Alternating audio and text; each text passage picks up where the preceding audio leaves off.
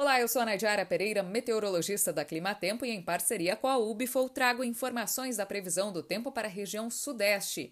Ao longo dos próximos dias, as condições de tempo não devem mudar sobre o sudeste. Uma massa de ar seco deve continuar predominando, garantindo tempo aberto e grande amplitude das temperaturas.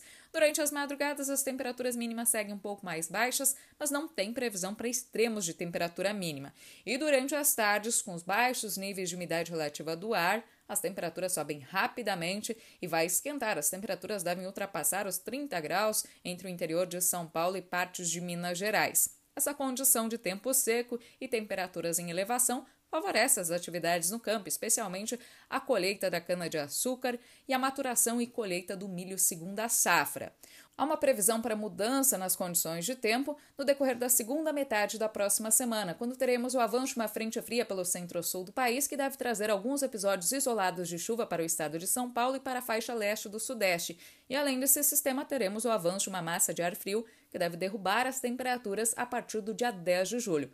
Por enquanto, não há indicativo para ocorrência de geadas em áreas produtoras.